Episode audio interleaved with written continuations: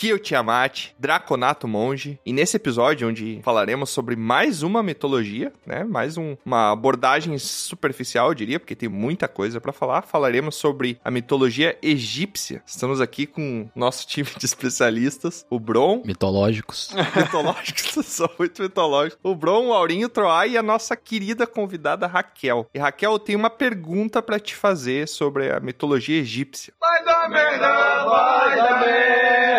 Hum, Manda. Você sabe por que no Egito Antigo só o faraó tinha dinheiro e o resto tudo era escravo? Não sei. Hum, por quê? Porque eles estavam todos envolvidos no esquema de pirâmide.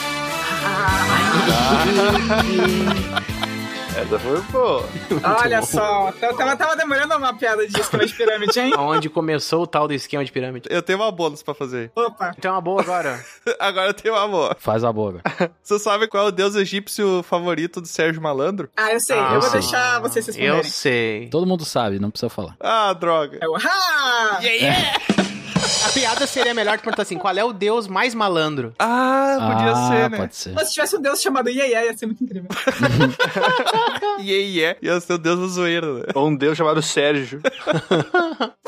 Olá, aqui é o Bron, humano bárbaro. E olha só esse episódio de mitologia, né? Sobre mitologia antiga aí, os deuses egípcios, toda essa galera aí. Eu ia trazer uma múmia pra participar do podcast. Olha aí. Caramba. E o que não trouxe? É, infelizmente ela ficou se enrolando, daí não, não- Ai, meu Deus. na próxima. Gostei, gostei, bro. Ai, meu Deus. Mas que não se repita. isso aí.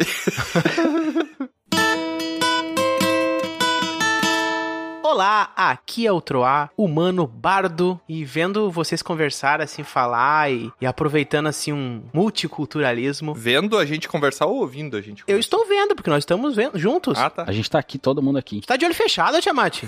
Abre o olho aí, cara. Eu gosto de ACMR dos... O quê? ACMR. A CMR.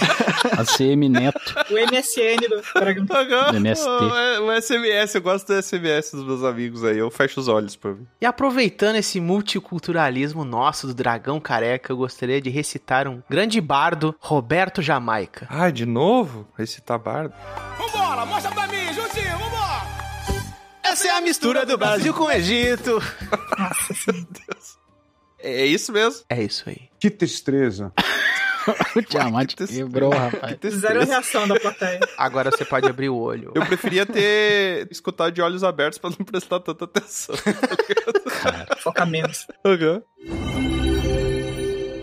Olá, aqui é o Aurim, Halfling Feiticeiro, e eu também vou recitar um, um cantor aí, um bardo, que eu tava ouvindo esses dias, da Fala Mansa, Ó, Meu Deus. que ele tava cantando uma música egípcia também. Ai, meu Deus. Qual? Sobre um deus, na verdade. Ah, eu... Então, eu não vou cantar. Não, tem que cantar. Só Se tu vai recita. citar Não, né? não, bardo, no aniversário me pegaram desprevenido, eu cantei e não vou cantar mais. Não, ela é mais bonita recitada. Tá proibido citar bardo aqui, não fazer o canto do bardo, que isso? Tá pensando que é. Tem que cantar e Tá dançar. pensando que é qualquer coisa aqui? Tá. Se fudeu. É bem rapidinho. Tem que rebolar também. Não, Aí cada um com seus fetiches, Raquel. Não acho Ah, eu necessário. não tô vendo, posso pedir qualquer coisa. a música é assim. Abre os ó. olhos, então. Ah, mas eu tô rindo à toa. Senhora, que Muito bom. destreza, cara. Que Ó, duas tristeza. piadas com Ra, hein? Gostei, hein? Aham, pois é. Ah. Aham. E tem aquela banda também, né? O Ahá. Aí, boa! Aham, opa.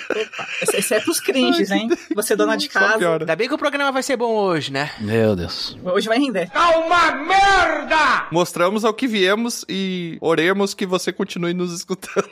Não, você que tá escutando a gente aí, ó, confia. Isso aqui é só entrada, o programa vai ser bem mais legal, tá? Vai melhorar. vai. Vai, não, vai melhorando, vai melhorando. É porque o negócio de aquecimento, né? No começo sempre começa assim, aí a engrenagem vai pegando. É só ladeira abaixo depois. É verdade. Olá, pessoal. Eu sou a Raquel. Estou de volta aqui para falar sobre mitologia egípcia. Para quem não escutou, também participei do podcast sobre mitologia grega, que eu recomendo muito vocês darem uma ouvida lá. É verdade. Hoje eu vim preparada com uma piada para o grupo. Hum, Sabe como é que é, né? A gente gravou alguns episódios já, já tá um pouquinho mais experiente, né? Agora eu posso fazer um ataque de oportunidade para eles, né? Tem que se adaptar ao Olha. ambiente, né? Tá certo. Exatamente, é como Darwin falava, né? Vocês sabem qual que é o cantor que é sagrado no Antigo Egito? cantor sagrado. Nossa, tá Sagrado. todo musical esse episódio, Tá né? muito Todo musical. mundo citando É. parte e agora cantor. Isso é bom, isso é temático. O Egito é cheio de música. Qual é o instrumento musical que tinha no Egito, outra? Tinha instrumento de percussões, lira e o ataboé. Olha aí. Cru? O que, que é isso? O ataboé, depois eu vou Ah, falar É dele. uma tábua. Muito, muito peculiar. Ah, tá. Tá aí, qual é? Eu não faço ideia. Eu vou deixar pro nosso bardo responder, o especialista musical. Ah, um, um músico que era venerado. Um cantor que era sagrado. Caraca, Ah, eu errei então, eu fiquei pensando em outra coisa. Então. Essa eu não sei. tu não sabia ler a outra, Trola. Vem com esse papo. Qual é? É o Falcão. Vai melhorar, pessoal. eu prometo melhorar, que vai. pessoal. Respira fundo. Todo mundo nos dar as Eu mãos. prometo. Aguenta aí, aguenta aí. Hoje vai render, hein? Eu prometo que vai melhorar. Gostaria de pedir desculpas a todos. Eu não prometo. Não se compromete, né, Ori? E você sabe qual é o ator E lá vem mais! E lá vem mais!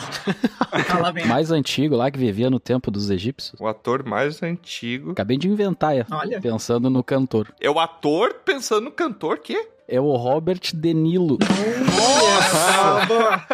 Muito bom. Vou patentear isso aí. hein? Que bosta. Aventureiras e aventureiros, vó no Bunnies e sejam bem-vindas e bem-vindos a mais um episódio de Dragão Careca. E hoje que a gente tá aqui pra falar de mitologia egípcia, apesar de parecer que a gente vai falar sobre música, né? Antes da gente começar, traremos aí o... Na verdade, eu vou deixar agora o Aurim falar pro pessoal o que que é a guilda, o que que é o grupo de apoiadores do Dragão Careca. Que isso, me pegou desprevenido. Ah, mas Sem é aqui, caracteres. Tem que saber, hein? é- Sem O caracteres, que, Aurim. que é a guilda do Dragão Careca? 16 segundos, faz a propaganda da guilda aí. Já foi oito. Olha aqui, tá aí, tá aí, meu Deus do céu! 16 segundos é um grupo de aventureiros que ajuda o dra- o Dragão Careca em aventuras e com dinheiro. Tá, fala agora sem gaguejar, fala direito. Meu Deus. Coitado, cara. Que propaganda horrível, né? Ninguém quer- vai querer apoiar a gente com essa propaganda e eu vou te contar. E lá vamos nós! Na verdade, a guilda é um sistema de pirâmide. Não, não é de pirâmide, não. Não. É um sistema onde você pode nos apoiar, conseguir recompensas com isso, ter interação direto com os produtores do podcast, com uma quantia ínfima de 10 pecinhas de cobre ali, você já vira um apoiador, e poder ajudar a gente a continuar produzindo nosso conteúdo de qualidade aqui com piadas cada vez piores. Inclusive, os aventureiros da guilda, eles também participam aqui do episódio, trazendo depoimentos, como por exemplo esse que o Robobo que tá chegando aí. Como demoraram pra me chamar hoje? Acho que meus pés precisam de graxa. Chega aí, Robobo. Entra aí pela portinha. Ó, fizeram a portinha menor só pra ele, né? O É a Bobo anda mesma meio de com sempre. poucas palavras, né? Olha ali o Vocês que não me robô. deixam falar. Estão sabotando ele, né? Sabotando. Ué, Eu acho que a gente tem que tirar o espaço da máquina mesmo. Vai lá, Robobo. Passa aí o depoimento do aventureiro lá da guilda. Hoje eu venho pedir que você, teleouvinte, nos siga em nossas redes sociais e envie um pergaminho para contato arroba dragão careca contando o que você está achando do episódio. E se acaso você dispor de umas pecinhas de cobre sobrando, não deixe de nos apoiar entrando na Guilda do Dragão Careca, o grupo de apoiadores do podcast. São várias modalidades de apoio e premiações diferentes. Dê uma conferida, os links estão na descrição do episódio. E trago também a nossa correspondente da Guilda da Semana. Ouçam a seguir.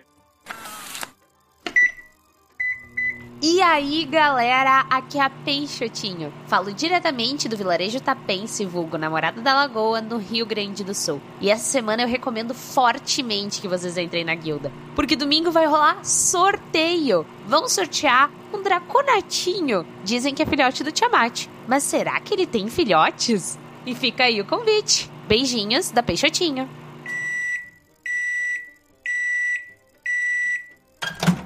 Muito obrigado, correspondente. Só espero que areia não tenha o mesmo efeito que marisia nos meus circuitos.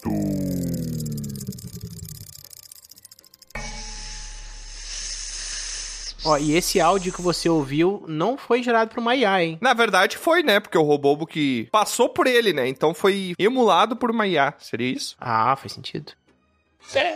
Então tá. E a gente aqui tem um embate entre homem e máquina, né? Interação homem e humano. Onde o Troá também quer fazer uma propagandinha e ele faz em formato de música, né, Troá? Não, querer eu não quero, né? Mas eu sou contratado pra isso. Aí eu faço, que as pessoas usam o meu talento. Se não fizer, não é pago, né? Você que tá ouvindo aí, e principalmente eu vou falar pra Raquel aqui que tá com a gente aqui, ó, Raquel. Uhum. Sabia que o Tiamat, ele usa tanto que ele chega a pessoalmente chegar pra mim assim, em público e dizer assim: "Ô, outro, ó, canta uma coisa aí". Já viu disso? É normal. Como é que tu vai cantar do nada? Como assim? não entendi. Ele usa tanto, eu não entendi o que que eu uso que ele falou. Chamate usa É, você tanto. usa o Troá tanto, né? Usa tanto eu. Ah, entendi. Ai, que delícia, cara. É tipo, é que nem humorista, né? Que chega as pessoas e falam, ah, faz uma piada aí. Exatamente. Ah, ainda bem que tu me entende. É, mas o problema é que eu sempre falo pro Troá canta uma coisa e ele nunca canta, ele fica com vergonha de fazer ao vivo. Eu não fico com vergonha que as coisas elas precisam ser naturais. Ah, entendi. Como é que eu vou chegar e vou cantar do nada? Se você encontrar o Troá na rua, você pode falar: Oi, Troá, canta uma música aí. Chega e fala isso que ele vai saber o que, que é e vai cantar. Dependendo, eu vou dar uma cantada, hein? Danada! Tipo, jukebox, né? Você põe uma moeda. Tá, e por falar em cantada, canta aí uma- alguma coisa aí, Troá. Beleza? Peguei meu bandolim aqui. Ah, agora tem bandolim, cada dia um instrumento diferente. É, eu vou mudando, né? Ah, tá. Um, dois, três e.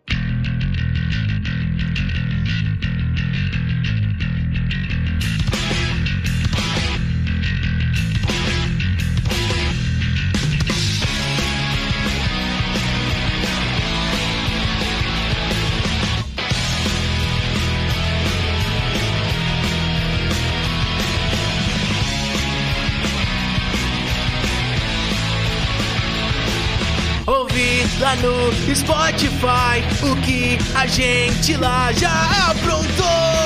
Nos conte o que achou. E aí, depois de nos seguir, nos dê as cinco estrelas se gostou. Se ainda não votou. E pra todo gosto, tem ali na loja camisetas pra comprar. E se tá com tempo, pode até compartilhar. Ah!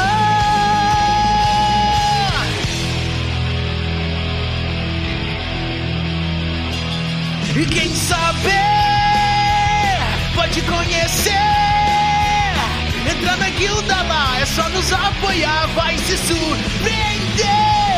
E pra gente ler o que você escrever, é só lá comentar, um pergaminho mandar. Divulgue muito, muito, muito, isso vai ajudar. De novo essa música, Troá. Tem que começar a fazer umas novas, né? Pois é, cara, que às vezes a gente vai racionando a criação. Que desculpinha aí. Vamos então para o nosso episódio sobre mitologia egípcia.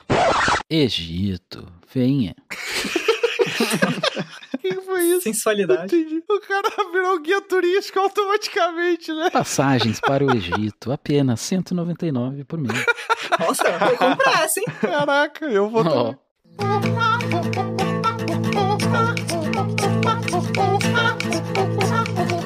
E pra começarmos o nosso papo aqui falando sobre. Na verdade, já começou o papo, né? Faz tempo. Dei uma de troar agora pra começo de É, conversa. a exatamente. conversa já tá rolando há 20 É, o minutos. O Troá. papo já tá rolando. Se ele tá sério, se ele tá certo, daí eu tô dos 500, né? Não, eu só queria dizer que, como todos os episódios de mitologia, que não vai dar tempo de falar todos os deuses, de É. comentar sobre todos os deuses, porque o panteão é enorme, principalmente o da mitologia egípcia, eu acho que é o maior, pelos quais a gente já passou. Uhum. Não é à toa que é a principal, né? Gerou todas as outras ideias de mitologia, né? É a mais antiga, né? É a mais antiga. É, junto com a da Mesopotâmia, podemos colocar que sim. Meso, eu sempre falo, Meso é entre Potâmia rios, entre rios, Tigre e Eufrates. Me vejo obrigado a concordar com palestrinha. Olha, muito bem. Nunca me esqueço disso. Tirou 10 na prova de história. A dona Cotinha tá orgulhosa. Automaticamente, uma explicação do lado pra demonstrar que o cara tem conhecimento. Deus vê tudo, DVT, distância, velocidade e tempo. Olha. Que isso? Ah, boa decoração, hein? O quê? Mas foi bom a sua colocação, porque você tem paralelos com a Mesopotâmia e o Egito, porque o Egito também foi criado com o rio, né? Decoração. Decoração. Exatamente. olha Exato. aí. Qual que é o rio principal do Egito, Raquel? É o Robert De Niro. O Robert. É o É, Robert olha aí. Danilo. Mas, Raquel, tu que é uma especialista, tu trabalha no museu, né? Eu trabalho em uma galeria de arte, mas museu é algo que realmente me interessa também. É a mesma coisa, né? Não. É, A arte, uma hora, ela vira coisa de museu, né? É, de- daqui a mil anos, de repente, a obra que eu tô vendendo hoje pra um cliente vai ser. Provavelmente não é um museu da Inglaterra, né? A não ser se você concorda que a arte é efêmera. Não sei. Mas conta pra mim, o que que a mitologia egípcia, já que ela é a que deu origem a todas, o que que ela tem de tão diferente, assim, das outras? A mitologia egípcia é uma das mitologias mais complexas que a gente conhece, como vocês falaram. Porque vamos lembrar que a civilização egípcia durou mais de 3 mil anos, teve 30 dinastias, e nesse período foram cultuados mais de 200 deuses no panteão egípcio. Porra! Tudo isso? É muita loucura. Faltou uma Nossa. revisão de roteiro, Nossa. né? É, então, assim, a principal característica dela é que ela tinha esse emaranhamento de divindades mescladas entre si. Se durasse um pouquinho mais, ia ficar maior que Grey's Anatomy. É verdade, ó, ia ter mais episódios do que Game of Thrones. também. Que também não foi terminado. Eu gosto sempre de começar assim, ó. Na Grécia lá era o primeiro, lá que era Zeus, nem sei se era isso. Mas tipo assim, ó, qual é o princípio de tudo e a base, digamos, da pirâmide? Olha aí, pirâmide. A Olha aí. cosmogonia do Egito. Exato. Então, vamos ver se a Raquel também gosta de começar por isso. O Egito, ele tem essa característica muito própria, por quê? Ao contrário das outras mitologias que a gente conhece, e eu vou usar muito aqui um paralelo com a mitologia grega e com os gregos, depois eu vou explicar o porquê. Os caras copiaram tudo. É, eles copiaram, é aquela coisa assim, meio que tipo, ó, tem isso aqui, só que não faz igual, tá? Então, Só se tornaram mais pop, só. Nada se copia, é inspiração. Pra ser sincera, a mitologia egípcia ela tem várias cosmogonias. Aí que tá o pulo do Hum. gato. Hum. Ah. É diferente, por exemplo, da grega, que você tinha uma cosmogonia, embora tenha algumas diferenças, né? Enfim, mas a estrutura era a mesma. Na egípcia, não. Na egípcia, a gente tem várias cosmogonias. E por que várias cosmogonias? Porque, primeiro, assim, teve um fator interno de junção. Não sei se vocês lembram que o Egito, você tinha o Baixo Egito e o Alto Egito Sabia não? Sim. que eram regiões completamente diferentes, com seus deuses diferentes, seus governantes diferentes, e essas regiões foram unificadas pelo faraó Menes. Só que não só essas regiões foram unificadas, mas como também o Egito tinha 42 monos, ou seja, 42 distritos. Então imagina o quanto de deus e de cosmogonia e de coisa que foi juntando. E É uma trabalheira pra organizar isso tudo também, né? É o ápice do politeísmo, né? É, Administrar isso aí não é fácil. é complicado. Em segundo lugar, porque aqui também cosmogonia tem um trilhão de coisas. Você tem, além desse fator interno, regional do Egito, ah, e também tem outro detalhe, que o Egito, na alta do Império, ele foi gigantesco, ele foi até a Síria. Então começou a assimilar deus assim, de tudo quanto é canto, desde os núbios lá do sul, É. que era tipo o Su- o Sudão, até a Síria lá no norte. É muito Deus internamente sendo assimilado. Também se você tem o fator externo, porque o Egito ele foi uma região muito invadida, você teve muitas invasões. Então você teve invasões dos Ixos, dos Assírios, dos Persas, dos Macedônicos, que, né, que foi o- com o Alexandre o Grande, e por fim dos Romanos. Aconteceu um puta de negócio chamado sincretismo, ou seja, que foi a junção de elementos religiosos diferentes entre si, que acabaram sendo usados internamente só para alavancar um deus egípcio, ou para vincular um deus estrangeiro a um deus local, enfim. É muito complexo, porque a gente tem algumas cosmogonias que são chamadas como as cosmogonias principais, que são as mais conhecidas, que elas são contadas como quatro principais, e dessas quatro principais, que tem várias, tá? Mas são quatro principais, que são a de Heliópolis, a de Hermópolis, a de Mênfis e a de Tebas. A mais difundida das quatro é a de Heliópolis. É puta de uma volta. Aí você me perguntou qual que é a cosmogonia, esses reinos, né? Porque eram os quatro reinos principais do Egito. O que, que elas têm em comum, basicamente, é a questão das águas primordiais. Todas essas quatro cosmogonias têm esse conceito como conceito-chave do início de tudo, que é das águas primordiais, do caos, e aí nisso surge todos os deuses, né? Hoje, para efeito assim de resumo, né? Porque como ela é muito complexa, eu vou focar um pouco mais na de Heliópolis, porque é a mais famosa. Ela foi a primeira de todas e ela foi a mais fundamental, assim, ela foi a mais difundida, né? Uhum. que é o seguinte. No princípio, havia Nun, N-U-N, nome da divindade, que era a personificação das águas primordiais que representava o caos. Ele era uma substância amorfa, sem controle e que tinha todas as possibilidades de vida. Inclusive, as almas que não recebiam benefício dos ritos funerários, elas habitavam esse local. Então, por isso que tem todo aquele esquema de mumificação, do julgamento final, enfim, que a gente vai falar mais, mais pra frente, né? Era o Bruce Lee. Bruce Lee. Por quê? Seja como água. É, porque ele era. Ah, seja com uma água. Muito bem. Parabéns pela referência cringe. Dos anos 80 de filmes de Kung Fu. Aí, enfim, desse caos primordial das águas, emerge uma divindade chamada Atum, ou também chamada Atum. Faz todo sentido, né? É tipo uma sopa. É, Saiu da água o atum, tá certo? surgiu Atum. É uma sopa de atum. E, ironicamente, não tinha Atum no Egito, tá? Porque Atum é um peixe de país tropical. É, exato. É o fun Olha aí. fact de hoje. O atum também, ele era conhecido como um Ra, né? Porque ele, Isso. fica- ele depois foi chamado de atum Ra. Isso. O Ra não é predecessor ao atum? Então, em Heliópolis, o o Deus Ra ele é associado a ele. Meio que no começo é ele que é o, a divindade, e depois, com o tempo, o Deus Ra, quando o Heliópolis foi se tornando um reino, né? Mas em ascensão, o Deus Ra ele foi associado a ele. Então a gente meio que vê hoje como a mesma divindade, vai, assim, porque um foi associado ao outro. Uhum. Na verdade, assim, né? São três deuses principais, né? Então tem um que é o Ra, o Atum, outro que é o Amon. São vários deuses primordiais que surgem desse caos, né? Que também é o Ra, né? Porque ele fica Amon Ra depois, né? É, mas isso é outra história que eu vou contar depois. É, quando teve a a unificação. Não confunde, Tiamat. É tipo o Gandalf o cinzento e depois o Gandalf o branco, né? É a mesma pessoa. Hum, na só ver- é, mais ou menos. Trocou a skin. É, porque os reinos se unificaram. É que na verdade o rato tinha ido embora, né? O rato tava. abandonou. Não, não, não. não. Claro. É. Nada disso. Ele não aguentava O Ra, mais ele os foi assim, humanos. Ele assimilado. mandou a outra lá matar os, os caras. Que? Que? O quê? O Ra foi embora, ele abandonou. um- O Troá contando a história é muito bom, né? Dá pra entender tudo. Eu não sei se vocês se lembram que tinha o dragão alado de Ra, que era um dos três deuses egípcios do Yu-Gi-Oh! Ah, Olha só. aí, é verdade. É. Eu tinha essa carta. Mais uma trivia, uma curiosidade pro Aurim, que é ilustrador também. Você sabe por que as ilustrações das pirâmides lá sempre colocavam os deuses de perfil? É. Não. Não, não sei porquê. Porque é muito difícil tu conseguir desenhar de frente e desenhar de maneira simétrica. E se eles desenhassem de maneira simétrica, era uma ofensa, porque os deuses não podem ser imperfeitos, eles não podem ser assimétricos, né? E todos eles tinham dois pés esquerdos. Acho muito engraçado. Não, é mentira, tá? Eu acabei de inventar isso. Eu acabei sei, de mas é, inventar. Ah, assim, é, Isso é de verdade mesmo, assim. Eles tinham dois pés esquerdos. ah, assim que começa as teorias. Eu falei com muita convicção pra ver se a Aurim ia acreditar, tá? É, acho que ele ficou meio magoado. Eu acreditei, pô. Tá vendo? ó? fake news. Cadê as fontes? Tem que checar as fontes. Faltou as aulas de desenho 3 na faculdade de arte. Vou fazer a capa desse episódio toda torta. Isso aí. Mas é isso aí. Só de raiva. Só de raiva. Mas eu tô te preparando pra vida, Aurim. Você não pode acreditar em tudo que as pessoas falam. Mas esse negócio de capa toda torta, eu não quero dizer nada, Aurim. Ô, Oh, que que... Faz tempo, né? que tá- Tu quer falar alguma coisa? Tu não quer falar nada. Inclusive, eu acho que ele já falou. É, já. não, não, não. Fica, fica dito, não dito. Sempre né? Fica tem no uma ar. picuinha, né? Fica a reflexão aí. E aí a sopa, né? Ah, então, enfim. Daí surge o deus Atum barra Atom barra Ra. Eu vou falar Atum, porque... Tem um vídeo muito famoso na internet, do antiguinho já, de uma mulher falando sobre o deus Atom, assim, só que ela fala de um jeito que é muito engraçado. Não sei se vocês já viram ela falando. Não. Vocês lembram daquele vídeo do cara lá do King Size? Qual vídeo? Não. King size? Pô, por favor. Eu lembro, eu lembro. Ok, é na mesma vibe. É uma mulher lá que pegou um microfone. Pô, vocês não conhecem o King Size do Rio de Janeiro? É, e tem uma mulher lá que falava que tudo começou com o deus Atom. E aí ela começa a falar umas coisas muito loucas. Os treplicantes são aquelas crianças que vão defender o futuro Atom.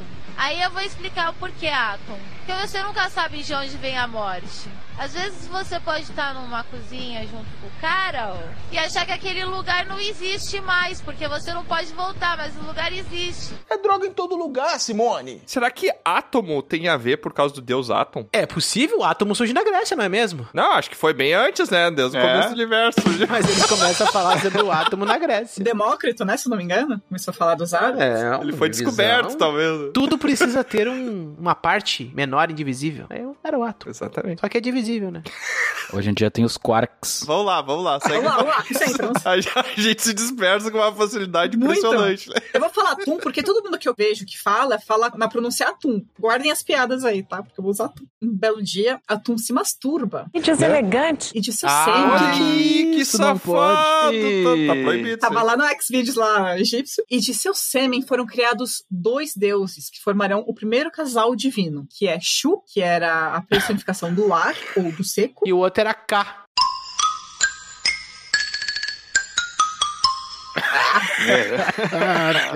Pior que existe, cara. Existe algo chamado cara. Cacho? O que, que que é cacho, meu? Hum. Cacho, olha... Respira. Nasceu uma uva, né? Calma, respira. Tô infartando. vamos lá, vamos lá. Respira.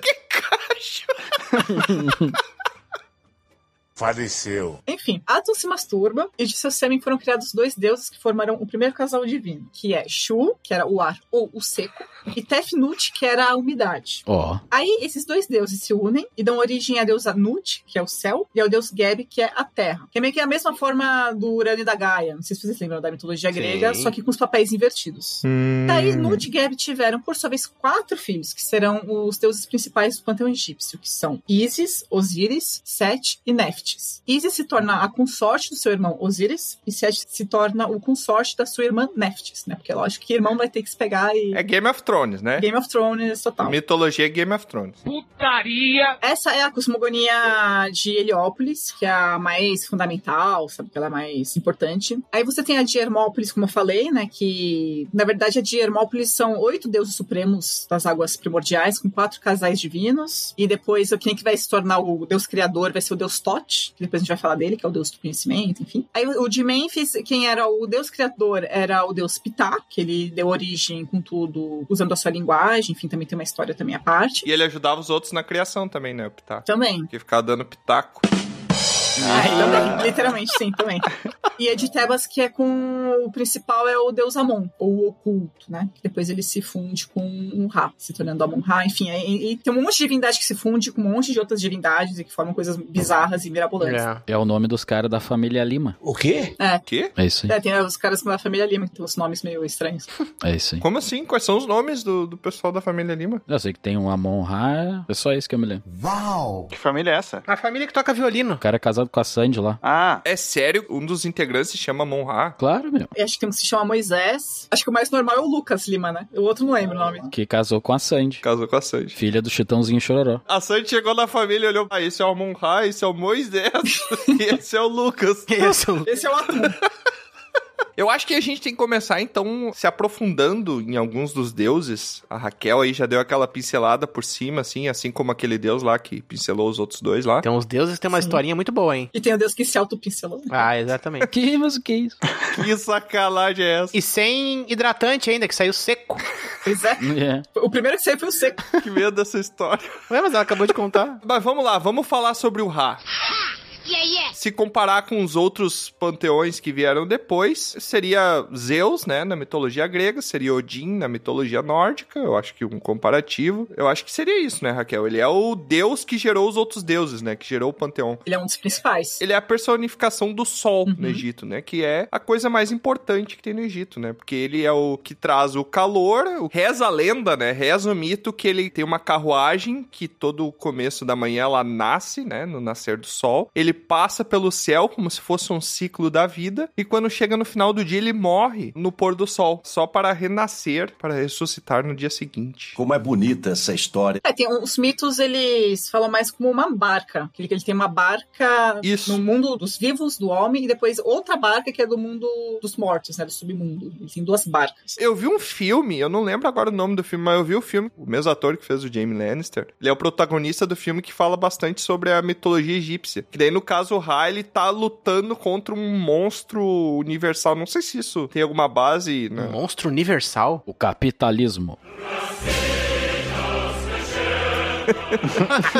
Não, ele é tipo aquele monstro do Loki, sabe? Aquele monstro feito de nuvens que ele tá enfrentando e ele precisa ficar o tempo inteiro enfrentando. É, O Ra, ele enfrenta a serpente chamada Apophis ou Apep. É A serpente da destruição. Isso. Não confundir com a PEP, com P mudo. Tem o APEP, que é, e tem o APEP, que é o jacaré, né? É outra coisa. E tem o Apepe, já tirei a vela. Nossa assim.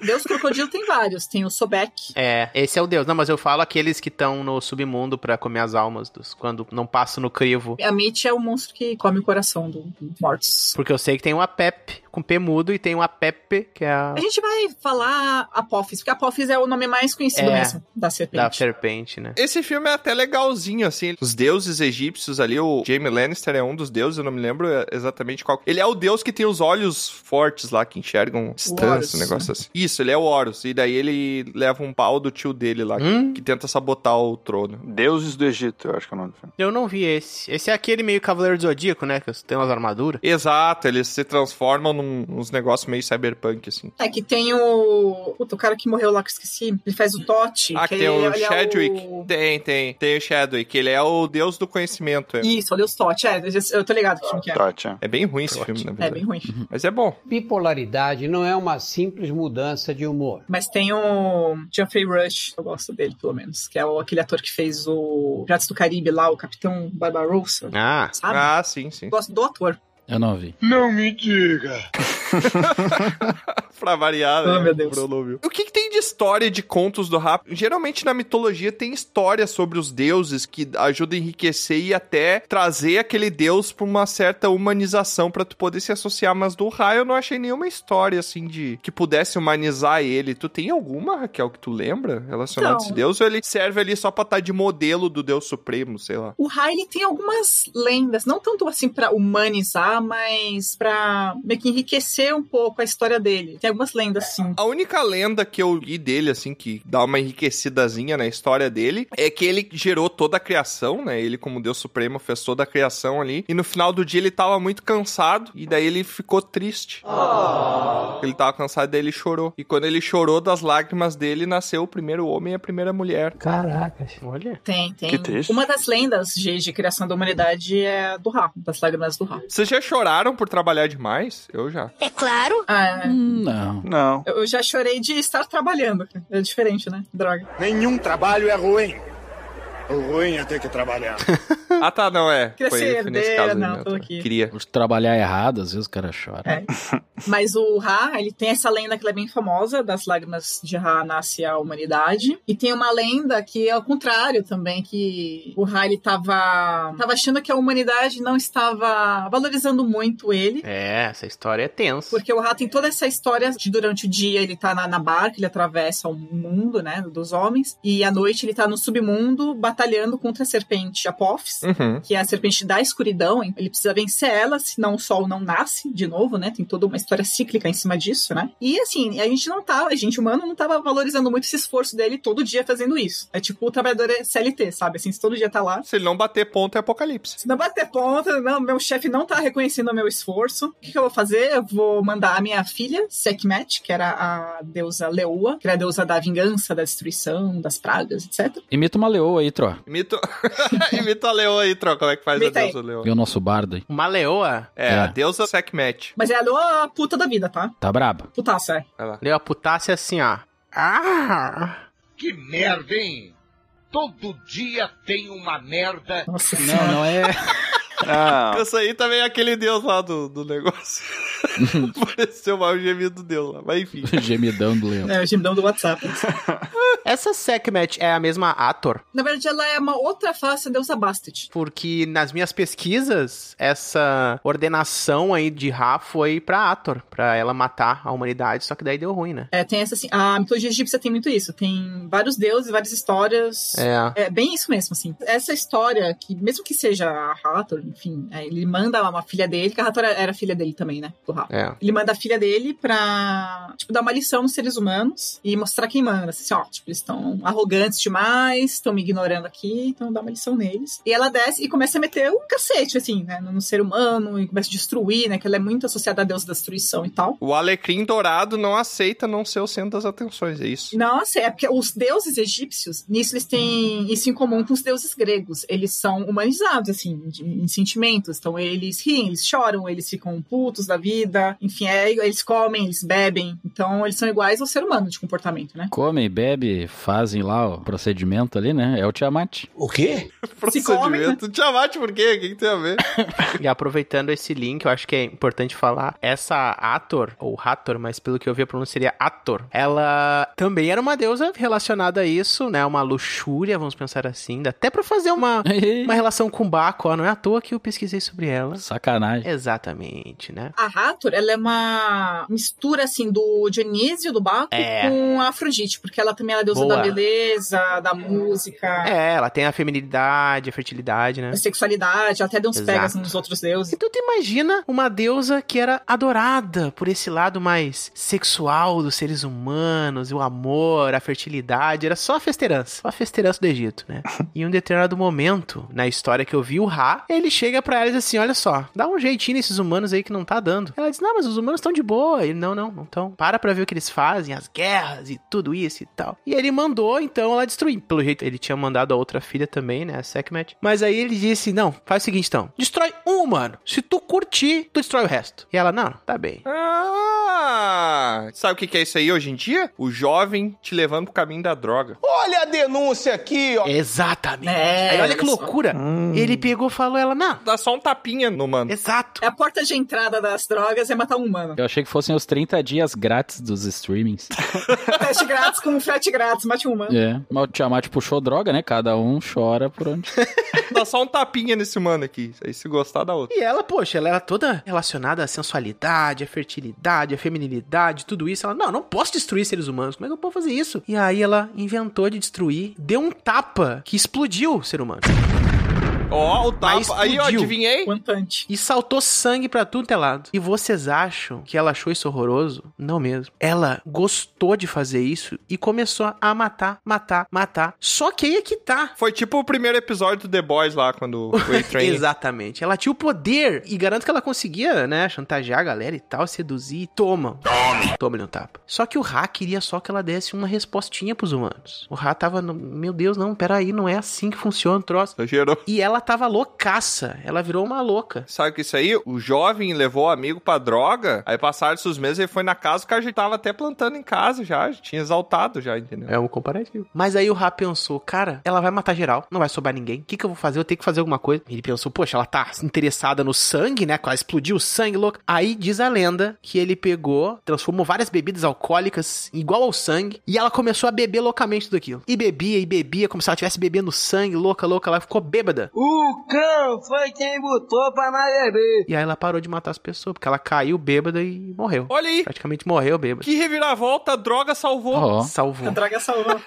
Mas não usem drogas, crianças. É muito louco. Não, não, Não usem, são não lendas, não usem drogas. Mas fora isso, que, poxa, coitado, né? Ela tava tudo bem, a vida dela tava muito bem. Inclusive, ela é uma deusa relacionada à vaca, porque a vaca tem uma questão sagrada também, não é só na Índia, né? De modo geral, a cultura hindu, ela tem uma relação com a vaca, mas o Egito também tem. E ela sempre foi representada por uma vaca, em alguns casos com uma leoa, por isso que eu acho que tem esse link, a leoa da destruição, acho que foi relacionada a Sekhmet com ela também, não sei se tem essa mistura, sei lá. Nossa, por um momento eu jurei que tu ia conseguir fazer um link de vaca com leô, eu tava muito empolgado. Uma vaca com Entender leoa. Como é que tu ia fazer? Mas ela sempre foi reconhecida como a- essa questão da sensualidade Sim, e é. principalmente da atração entre as pessoas. Vacas são sensuais.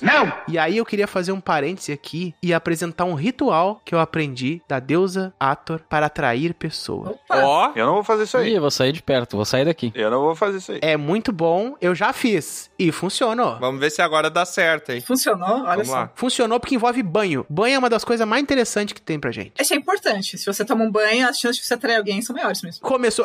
começou Seja qual for. banho. Inclusive, se você não tomar banho, a chance de você atrair alguém são bem próximas a zero, né? Inclusive. Exato. Já é um bom começo. Tem gente que gosta. Aí você, teleouvinte, pode anotar aí, Cada ó. um seus fetiches aí, bro. Aí você, teleouvinte, pode anotar aí, ó. Banho para atrair e sensualizar. Você vai precisar. Tem umas condições pra esse ritual, porque um ritual não é uma coisa qualquer, né? Tem toda uma, uma ritualização, não é à toa que é um ritual, né? Temos um Sherlock Holmes aqui. Você vai precisar fazer, tomar um banho. Sim. Você vai precisar tomar esse banho numa sexta-feira Ó. de lua crescente e logo após o pôr do sol. Se pôs lá e aí tu toma o banho, tá? Banho. E esse banho, ele pode ser. Ah, não dá pra fazer mais hoje já. O ideal é que fosse uma banheira, tá? Mas nem todo mundo tem isso, né? Pode ser um chuveirinho. Ah, só a gente rica vai atrair. Então a pessoa atrai porque ela é rica. Eu tinha, mas vendi. É, não, não, não. Pode ser um chuveirinho, tu rola também, tá? Ah, então tá bom. Só que tu vai ter que preparar separado. O chuveirinho não é só pra lavar o bumbum? Tá, um chuveirão. É pra fazer ritual também, tu não tá vendo? Ah, não, é aquele deus lá, o Chuyo, cara. Aí você vai precisar do que aí, ó? Você vai, antes de preparar do banho, você vai pegar sete pau de canela, sete anis estrelado. O sete é importante, depois eu falo, hein? O que, que é um anis? O anis é tipo aquela coisinha de botar no, no chá, no, no chimarrão aí, quem gosta de colocar no... Ah, é é uma frutinha, né? Ervinha é- parece uma estrelinha. Tem um, um gosto parecido com o da erva doce. É muito bonitinho. É cheiroso, é aromático. É uma frutinha, né? É uma Que- frutinha. Que ela parece um uma- um negócio lá. Ah! Aí bota também sete cravos da Índia. Aí começa a vir o negócio, ó. Vem a colher de sopa de mel, que é bom. O mel é legal. Sopa de mel. Três rosas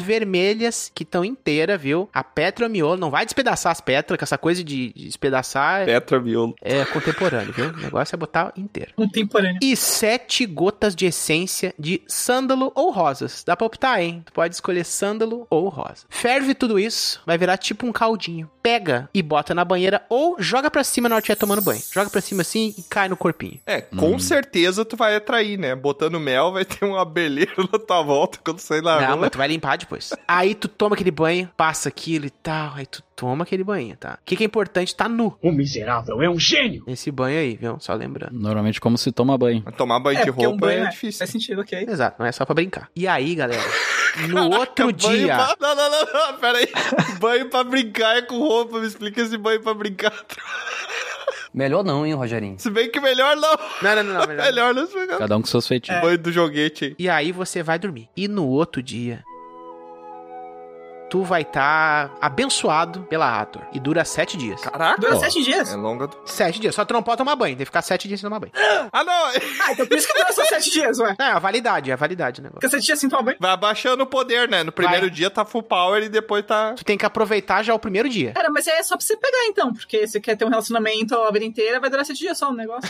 É só pra ir na balada, pegar e voltar. Mas pera aí, ô Raquel, tu tá querendo um conselho com o bardo pra ter uma relação de longo prazo, é isso? Errou. Tá errado, né? Ah, Sei lá, mas que sete dias, poxa, eu não sou tão moderno assim, gente. Sete dias. Você você acha pouco sete dias pra um relacionamento? Dá pra namorar a Samara. Glória a Deus. Essa é a Samara, verdade. É, a Samara, não, não é o cara do pânico. O quê?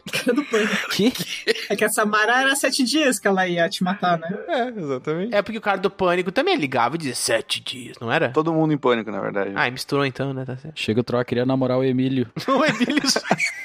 Não entendi mais nada. Mas enfim, segue o baile. Ô, cara burro! Mas é isso aí. Uma deusa que era toda amorosa virou a destruidora louca e bêbada. Ah, mas isso é normal. Você tem deus que junta coisa nada a ver com coisa nada a ver, porque tinha um sentido. A Sekhmet, que ela era uma deusa da destruição e tal, da- das pragas, É. ela também era deusa da cura. Porque pro egípcio fazia sentido esses opostos. Porque a pessoa que ela tem um conhecimento, ela pode fazer pro bem ou pro mal. Mas tinha muita coisa. Tipo, por exemplo, tinha deus assim que. Cara, é muito louco a mitologia egípcia. Tinha deus assim que era da guerra e da fertilidade ao mesmo tempo. Ou tipo, deus que era. Tinha uma coisa nada a ver com deus do parto. Assim, Ele- eles misturavam vários departamentos diferentes. Eu acho que faltou revisão de roteiro nessa história do Egito aí. Eu acho que faltou, cara. Faltou uma revisão de roteiro. É por isso que os gregos consertaram. E se tu parar pra olhar se o deus da guerra também era da fertilidade, faz sentido porque tu precisa de gente pra ter guerra, né? É, não. Várias coisas, assim, né? É engraçado, assim, os deuses egípcios, eles são mais ligados, assim, a esses departamentos específicos e à paisagem egípcia. Então, por exemplo, você não tem um deus do arco-íris, você não tem um deus do terremoto, você não tem um deus do furacão, você não tem deus de fenômenos naturais. É. Por exemplo, das paisagens você tinha o Osíris, que era relacionado às terras férteis, que era do Oriente, né, que é do Nilo, e Sete, que era relacionado ao deserto, que era o Ocidente, que o Ocidente também era o mundo dos mortos. Deserto e tempestade também, né? É, cara, mas é muito assim, né? Você tem, tipo, os deuses solares, os deuses lunares, você tem o deus da terra. O Osíris, ele era o, o deus da colheita, digamos assim, né? O deus das terras, terras férteis e tal, que era aquele negócio ali próximo do Nilo, né? Isso que é massa, é um outro negócio legal da mitologia egípcia, porque pelo que eu entendo, esses deuses, eles existiam na terra, porque eles começaram, a princípio, sendo faraós, né? Porque os faraós eram tidos como deuses, né? Representantes dos deuses. Muitos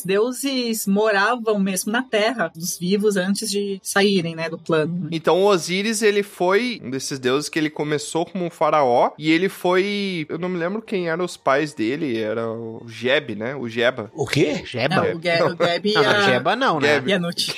Geb e a, Jeba. e a Nut. Jeba não, Jeba é não. Jeba e Nut. Ele foi designado pra ser o imperador lá da parte que tinha gente ali do império mesmo, né? E o irmão dele, que é o Sete, foi pra ser do deserto. E daí isso gerou um clima tenso entre os brothers, né? Literalmente. O Sete ficou chateadaço e fez uma- uma armadilha pro irmão, onde ele prendeu o Osíris num sarcófago e jogou no Nilo. E aí a Isis, que era esposa, irmã barra esposa do Osíris, queria recuperar o corpo pra dar pelo menos um enterro digno pra ele. E o Seth falou: não, não vai recuperar. Ele foi lá, pegou o corpo, corpo, dividiu em 14 partes diferentes e espalhou pelo deserto. Aí a, a Isis ficou a hashtag mais chateada ainda, né? Porque o cara não contente que matou o irmão, que era o marido dela, que também é irmão dela, ele esquartejou, né? Que é uma coisa muito triste de se fazer. Muito triste. Não recomendamos. A Isis, junto com a irmã Neftis, que era a esposa do Seth também, porque são tudo irmãos, né? Ela pediu ajuda pra Neftis e elas foram procurar. Então, o Seth tinha enterrado os pedaços do Osiris. Ela desenterrou os pedaços e o único pedaço que ela não achou foi o do Malaquias ali, né? O Chancho. O membro, né? É, o membro, exatamente. A genitália, né? É, e daí ela usou o monstro que renasce e ressuscitou o Osiris. Isso que é engraçado, porque assim que ela ressuscitou, ele impregnou ela, pelo que fala na lenda. Ou seja, ela engravidou dele. A gravidez era de uma forma diferente, né? Porque não era pelo método humano ali, porque faltava a ferramenta. Uma gravidez, assim, com um falo artificial, né? Exato, né? Que ela fez. Aí nisso nasce o Horus, né? Então ficou aquela coisa meio. Isso. E o Osiris, como faltava um pedaço dele, ele não podia voltar para o mundo dos vivos. Então ele passou a comandar o mundo dos mortos. Então ele transicionou de um deus dos campos férteis ali, o deus da vegetação, ele passou a ser o deus do julgamento, seria um deus da justiça, né? E também o deus do submundo ali, o deus que cuidava do mundo dos mortos. Que ele é aquele que, se for ver alguns filmes que retratam um pouquinho da mitologia egípcia, ele é aquele deus que ele tem uma balança e que ele bota uma pena de uma ave e o teu coração. E aí, se teu coração for mais leve que uma pena, quando tu faz essa transição pro mundo. Esse não é o Osiris. É, não é o Osiris. Esse. É o Anubis, que é o da passagem, o deus da passagem. Pra mim é o Tote, pelo que eu sei. Não. Vocês não sabem fazer programa? Calma, os- os três estavam na sala, gente. É, mas Os- então- Cada um com- fazendo um rolê. Os- Os três estão certos. Depende do testamento. Tanto é que tá no livro dos mortos, tal, é o Anubis que é representado por arrancar o coração e botar na balança. O o Anubis era quem controlava a balança, a balança era de Osíris, e quem fazia as notas, os registros, era o Tote. Aí, ó. Então os três Ah, estavam então. presentes. É, o proprietário do. Da balança era Osíris. Balança, tá escrito lá, na, tá escrito na marca, Osiris. É, o proprietário da companhia era o Osiris, o Anubis era funcionário, então não leva crédito. É. Então, mas aí tem uma coisa. Isso em mitologia egípcia tem muito, né? Quem era o governante do mundo dos mortos sempre foi o Anubis. Uhum. Mor, Que é o com cabeça de cachorro, né? Chacal. que é o chacal. né? Chacal. Que todos os deuses eles são retratados com a parte de cima é são metamorfos, né? Tipo Ra é a cabeça de um falcão, né? É. São os animais que tinham no Rio Nilo, né, nas proximidades ali. Então é jacaré, chacal, Ah, não tem nenhum cabeça de peixe. águia, falcão. Não, tem o atum, né? Outra vez? Nem um É, o atum. máximo que a gente chega é na cabeça de rã. É, rã. Não é o Ra. É que, assim, eles tinham, na verdade, quatro formas de divindades. Que eram as divindades humanas, que aí seria o caso da Isis, né, do Osíris, etc. É. Você tinha as divindades antropomorfo, enfim, Antropomórficas. antropomórficas, que era a mistura de partes de animais com humanos. Geralmente a parte do corpo era humano e a da cabeça do animal, que aí é o Ra, né, o Anubis, enfim. Tipo um minotauro. É, tipo um minotauro, e você tinha os deuses que eram completamente animais mesmo, que era o caso da Apis, que era uma vaca, lá que era a personificação, lá, enfim, também tem o- vários outros. O gato. E você tinha, por último, o- as divindades que eram humanos deificados. Humanos que. Como se fosse, tipo, sabe a- o, o rolê de, de santo do cristianismo? Que a pessoa ela tem uma vida, ela é iminente, ela é. É, o Osiris era um desses, né? Ele não tinha formato de animais, né? A forma de animal. só que, por exemplo, um caso desse, que é do humano deificado, depois da morte também, é o Imhotep. Que o Imhotep, ele era, tipo, um engenheiro, ele era, tipo, um vizir do faraó, que ele foi super eminente, super importante e tal. E aí, ele, quando ele morre, ele vira como se fosse uma divindade para os egípcios, porque ele foi tão importante, é como se fosse, tipo, um santo da igreja católica, sabe? Assim, que a pessoa era normal, só que ela teve uma vida de virtudes e tal, e foi eminente, e ela morre e vira uma divindade, assim. O tesoureiro mais importante da história. O Imhotep era tipo um chanceler do faraó, ele era um vizir, então ele era o arquiteto, ele que construiu a primeira pirâmide. Primeiro-ministro. Era, tipo, um primeiro-ministro, assim. Então, só que ele era arquiteto, engenheiro, fazia um trilhão de coisas. Então, ele foi, tipo, um dos egípcios mais, assim, eminentes. E ele mais foi um dos mais conhecidos. importantes pra tornar o Amon de uma subcelebridade pra uma celebridade super importante. E tem lendas que ele é filho do Ptar também, né? Então, eu X, assim. Mas, enfim, aí voltando no Anubis lá, né? Ele era, antes, ele era o governante supremo do submundo, do reino dos mortos. Ele que era o responsável por tudo. E depois, com essa história do Osíris e da Isis, o Osíris passa meio que a ficar nesse lugar do Anubis. E o Anubis se torna como se fosse um... A parte mais administrativa, assim. Ele- Ele é do mundo dos mortos, ele é importante, mas ele é como se fosse um braço direito do Osíris. A mitologia egípcia tem muitas dessas coisas, de mescla, de um ficar no lugar do outro, de um se juntar com o outro. Isso é normal. Não é só você que acha confuso, você que está ouvindo. A gente também acha confuso aqui. E esse Tote aí, que eu acho que é o que eu mais curto, hein? Tote? Totti jogou na Roma, né? grande Italiano. Totti, hein? grande Totti. Camisa 10, eternizado. Era bom, era bom. Jogou um tempão, hein? Se aposentou, né? Sim, eternizou a camisa, eu acho. Que bom. O Totti, ele é o que mais se aproxima, eu acho, da deusa que a gente criou no episódio de mitologia. Ah. A Médidas. Ah, de mitologia grega. É, isso, isso. O é DC 174, mitologia grega. Também tava com a Raquel esse episódio. aí. Pois é. Por acaso, hein? Exatamente. Ele é o deus da sabedoria escrita, astronomia, matemática, medição do tempo e também, aí fazendo um meio que talvez um contraponto com um Ra, o deus da lua. Hum. Ele é meio que tipo considerado o advogado dos humanos, como a Raquel falou, ele estava presente nos julgamentos da humanidade, que era aquela coisa da pena e do coração, né? Se o teu coração pesasse mais do que a pena, tu desaparecia. Ele era meio parecido com os outros que tem cabeça de animais, ele tinha uma cabeça de ave ibis. Só que eu não entendi muito bem, mas parece que também tem uma cabeça de babuíno. É, tem duas versões. Eu já vi representações dele, é. Mas a mais famosa é de Ibis mesmo. E assim, ele é tipo, ele é parecido com a Médidas, porque ele também ele é o deus da arquitetura, das medidas também. Sim. Alguns até relacionam ele com a música, né? Essa coisa mais. A parte matemática racional da música, música. né? Matemática, é. Ele era o estilista, fazia as roupas ali. É que assim, cara, o Totti, ele tem bastante coisa legal, que ele, é, assim, ele ficou personificado como um conhecimento, né, em todos os sentidos, da escrita, ele, ele era até o patrono dos escribas, né, tal. E aí eu sou suspeito pra falar, porque eu, eu gosto muito, ele é meu deus favorito, falam que ele é consorte da deusa Mat, que é uma- é uma deusa muito importante, que depois a gente vai falar dela, Ah, principalmente muito importante pros egípcios, pra ordenação dos egípcios mesmo. Só que aí tem uma outra versão que ele tem como consorte uma deusa chamada Sechat, que é uma deusa que eu gosto muito, que ela é uma deusa também do conhecimento, enfim. Parece linguagem de programação. É verdade. É, né? Ser chato. Só que daí o- a divisão ficou meio que assim: o Tote seria o deus do conhecimento oculto, né, do conhecimento também muito atrelado à magia, né, enfim. E a Sechat Ocultismo, seria em a geral. deusa do conhecimento visível, do conhecimento racional. O símbolo dela é ela escrevendo com roupa de leopardo. Ela virou depois a patrona dos escribas, então ela tem essa coisa da arquitetura, da astronomia, tudo que é conhecimento visível, racional. Ela ficou a deusa e o Tote ficou o deus do conhecimento oculto. E ela era a deusa da conversa também, né? É chat, né?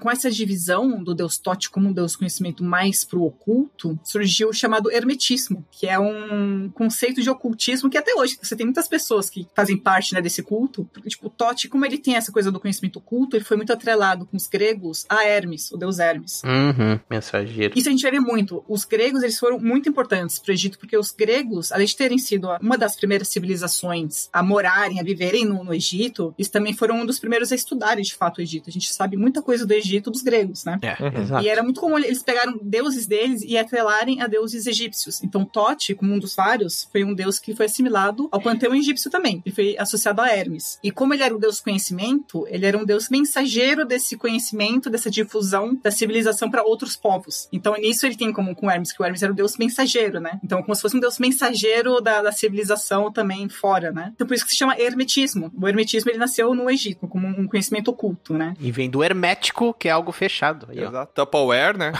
Tipo Hermes. Hermeticamente fechado. Triple Hermes. Vou falar um pouco também da deusa Maat, como eu falei, que eu- eu citei ela, não tem como não citar nesse episódio. Mas o gaúcho gosta.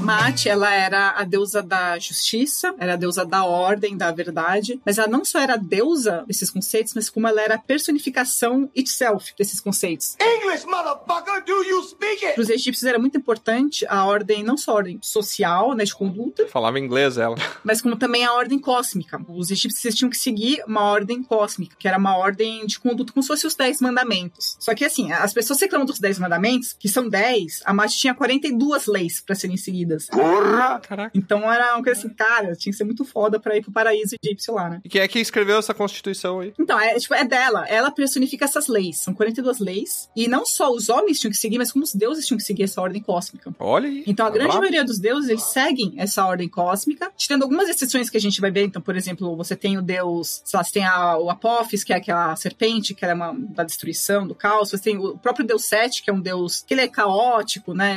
É que ele é mais complexo, assim, o deus Sete, né? Que ele é do mal, né? Mas todos os deuses tinham que seguir essa ordem, assim, né? Deus do Bron, hein? Os faraós tinham que seguir essa ordem e tinha a responsabilidade de fazer com que ela fosse seguida. E eles mesmos tinham que seguir, assim. Não era que o faraó era, tipo, monarca lá, que tá lá na corrupção, lá, beleza, eu sou monarca aqui, né? Caguei. Tipo, não, ele também tinha uma responsabilidade, tanto com os deuses quanto com o povo. E a Mate, ela é uma representação que ela é muito fácil de você encontrar, porque ela é a, a dona da pena, né? Que é pesada, né? Junto lá com o coração do morto. Então ela sempre aparece com uma pena na cabeça e ela tem asas, né? Então é uma representação que ela é muito famosa no Egito, né? Por ser essa ordem cósmica. E ela fundou aquele museu lá em Portugal, é? Qual museu em Portugal? Conhece o museu o Mate? Não. Ah, a Raquel teve que conhecer o Museu de Arte. Ah, eu não conheço. Tem um MAT, que é o Museu de Arte, Arquitetura e Tecnologia. Se escreve MAT. Ah, pode ser, né? A sigla combina com ela mesmo.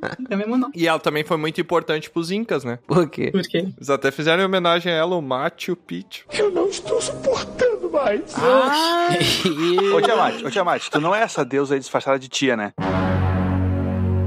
é. Tiamat. As piadas de tio. Nossa, você podia ter um avatar egípcio Essa que se é chama boa. Tiamat. Assim, separado. Verdade. É a tia Mate. Não, mas não sou eu. Ainda bem. Mas Raquel, pessoal, tá muito engraçado isso, tá? E eu quero trazer uma seriedade aqui pro podcast agora. Eu não achei. Não achei também. Eu achei, bro. Tá, fala sério agora, bro. Então, se fala sério. Fala agora. sério. Eu vou trazer, não é uma divindade, mas sim sete. Eu estou no limite, né? Brasil. Não, não é pra rir, eu falei que é coisa séria. Séria por quê? Desculpa. Desculpa. Desculpe! Porque o Sete, ele é uma divindade que representa o quê? O caos, a guerra, a desordem. É o governador do Walking Dead, é o murrado Thundercat, é o seu Madroga, primo do seu Madruga. Ai, que horror. E foi ele o assassinato de Osiris. Osíris. Não é à toa que é a melhor, Né? Com dois S. melhor clã de vampiro à máscara. Cultua ele. Exatamente. O cara não faz a mínima ideia do que eu falei. Exatamente, sobrou um sem sabe? Não sei, eu não faço nem. Eu tô quieta porque eu jogo de Ventru. Pode continuar. Somos inimigos, então. Ah, eu tô cagando, eu tô tomando meu vinho aqui. Cinco minutos. Eu até tinha falado, né, que ele era o deus da tempestade, do caos e tudo mais. Só que talvez se a gente pensar hoje em dia, olhando a tempestade, assim, parece algo mais, não romântico, assim, mas que faz pensar. Só que daí tu imagina na época, né, que era uma tempestade pros egípcios lá, era uma coisa terrível, né? Ah, tempestade de areia é horrível, hein? Destruir a plantação e tal. Não que hoje em dia não faça isso, né? Tempestade de areia é horrível, já vi vídeo no TikTok. Uau!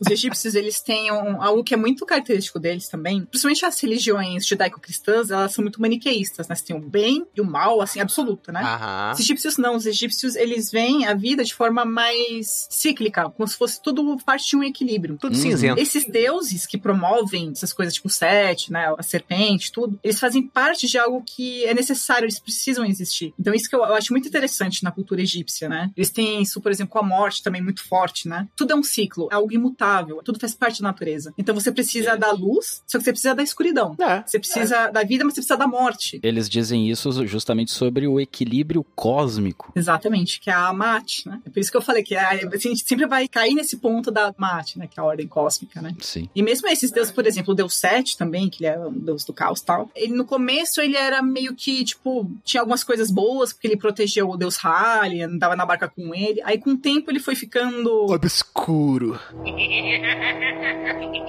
é, tipo, esse lado, assim, né? Então, na verdade, o Sete, ele não seria, tipo, deus do mal, assim, no sentido literal. Ele é um deus que ele é chamado de deus trickster, que é, tipo, na mitologia, que é aquele deus trapaceiro. É um Loki. Desordem. Exato. É, trapaça. sabe? Tipo Hermes. Uhum. O Hermes também O Loki era é parceiro, ele, né? É o Loki. O Loki, é, um exemplo ótimo é o Loki também, né? Na mitologia nórdica. Então, esses deuses, eles têm um papéis. Eles não são... Ah, vamos destruir esses deuses, que nem, tipo, o diabo, né? Do catolicismo, coisa assim, né? Eles tudo são, são necessários, fazem parte. E a gente precisa conter eles quando eles, né? Vêm demais. Eles criam um ecossistema, né? Tudo é necessário ali entre eles. É, faz- é, tudo faz parte, né? Imagina se só pessoas nascessem e ninguém nunca morresse. Exato. Se fosse 24 horas sol, dia, E toda a vida precisa de uma trapaça, uma sacanagem, né? Tudo precisa. é o bardo falando. Cada um fala por si. Quem não gosta de uma sacanagem? Tem um relato de uma briga entre Sete e Osíris, que o Sete lambe o olho de Osíris. Ah, que nojo. Ih, que nojo. E o Osíris vai lá e dá um chute nos testículos de Sete. Errou. Aí é justo. Ah, mas é com Horus, com o sobrinho. Com Horus, isso? Eu li errado. Que até o olho de Horus é um símbolo disso, né? Que ele perde o olho, daí ele usa um amuleto no lugar do olho, e esse amuleto depois ele é um símbolo, assim, de proteção. Tu não daria um chute numa pessoa se ela lambesse teu olho, bro? Ah, com Com certeza. Já dei. Que delícia. Olha, já deu. Uma lambida no olho de alguém? E chutou a pessoa depois ou não? Não, eu dei um chute. Ah, tá. Tinha entendido errado. Eu também. E tu sabe porque lá no Egito eles não filmavam nada em lugar nenhum? Porque eles são muito burocráticos. Mas por quê? Tu largou do nada isso. Por que, que eles não filmavam nada em lugar nenhum? Não, no nada não, é porque eles não gostavam de sete. Ah, meu Deus. Oh, ah, meu Deus, não. É minha, minha Isis. Mas essa história do, da lenda, né, do Horus, ela é bem famosa e ela foi, assim, divulgada também em outras mitologias e em outras histórias e tal. Porque o Horus é, é assim, era o deus de Osíris e Isis que vai vingar o pai. Então é aquela história clichê básica, né, de, de lendas, assim, né? Tipo, até dos heróis gregos ao Rei Leão, cara, a gente vai ter Hum. esse tipo de referência, né? O Jamie Lannister, ele era o Horus, então. Tenho Ah. certeza. Porque o, o Seth mata o pai dele, que é o Osiris, no caso. É, então. Mas o filme é ruim ainda, não assisto. A gente vai tentar dar referências melhores depois de, de coisas do Egito. Fiquem tranquilos. Essa história também, ela, ela é bem legal, do, do Horus com o tio dele, né? Enfim, daí no no final ele consegue derrotar o tio dele. Ele vira, assim, a encarnação do faraó na Terra, né? Os faraós eram Horus na vida e se tornavam Osíris na morte, né? E é Game of Thrones, né? Os irmãos que não estão se beijando estão se matando, isso aí. E o negócio, puxando aí a mumificação aí, que é muito interessante, ô Raquel. Uhum. Essa coisa da técnica de se manter o corpo para uma questão pós-morte. Sim. Manter aquelas, né? Mantenha só o corinho ali. O Egito, ele tem uma característica também muito forte, além dessa que a gente já falou, que a magia e o conhecimento prático se mesclavam. A magia dos egípcios se chamava Reca. É meio que conhecimentos, assim, até de, de medicina, de astronomia, enfim, várias coisas se mesclavam. E a medicina egípcia, ela era uma coisa muito famosa, assim, ela era muito bem vista. A medicina, em si, ela era muito notável exatamente pela prática da mumificação, que a mumificação, ela dava muitos conhecimentos para as pessoas do corpo humano, enfim, tinha toda uma parte física mesmo que era interessante, né, do processo, quanto a parte da divindade mesmo, né, era um processo que era auxiliado por divindades funerárias, então é- era algo intimamente ligado aos deuses, né, a mitologia também, e era assim, para os egípcios a vida após a morte, ela dependia da preservação do corpo, por meio da- dessa prática, e na mumificação eles colocavam imagens, esculturas, meio que para retratar o morto. Até, inclusive, na tumba do morto tinha uma imagem semelhante a ele, que era pro espírito, ou alma, ou o K dele reconhecer o corpo. Era um processo que era bem delicado. Se eu não me engano, acho que era 70 dias, mais ou menos, que demorava. Nossa. Tinha que tirar o cérebro do corpo pelo nariz, né? Era meio assim, porque primeiro assim, eles deixavam a boca do morto aberta pra receber a visita do K. O K é tipo uma alma, vai, no sentido mais genérico, assim, que a gente conhece. E hoje em dia é um carro. O quê? É, um carro Hoje em também. dia, não. hoje. Já nem existe. Hoje em dia, 30 anos atrás, era um 20 anos atrás. Tudo se transforma. A deusa Mate lá era uma deusa forte e hoje em dia é um chá, né? um chá. E tu sabe por que, que as múmias eram ali feitas, né? É Porque que a pessoa era mumificada com os braços cruzados, Hum. as mãos nos ombros. Por quê? Não, não sei, eu queria saber.